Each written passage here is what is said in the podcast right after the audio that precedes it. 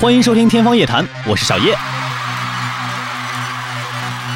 夏天来了除了冰淇淋汽水烤肉冰啤酒游泳池这些个美好的事物也有一些让我们一想起来就头大恼火的东西比如蚊子。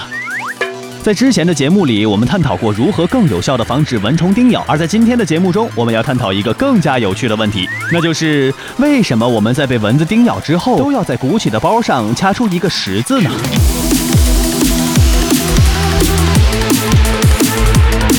对，没错，我又一次把这个问题抛给了台里的同事们。其中张小吉同学的回答，呃，真是惊艳到了我。他说，啊，这样是为了模仿香菇。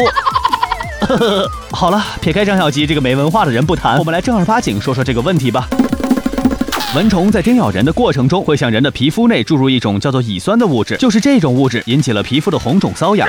挠的话，相当于在给这个部位做按摩，导致毒素在皮肤内扩散开来，周边的皮肤就会变得更加的痒。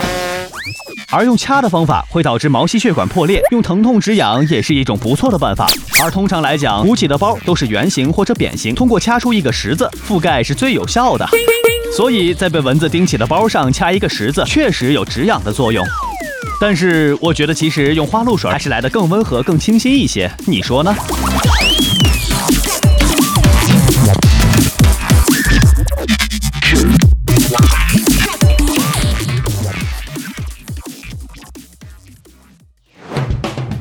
感谢收听《天方夜谭》，我是小叶，拜拜。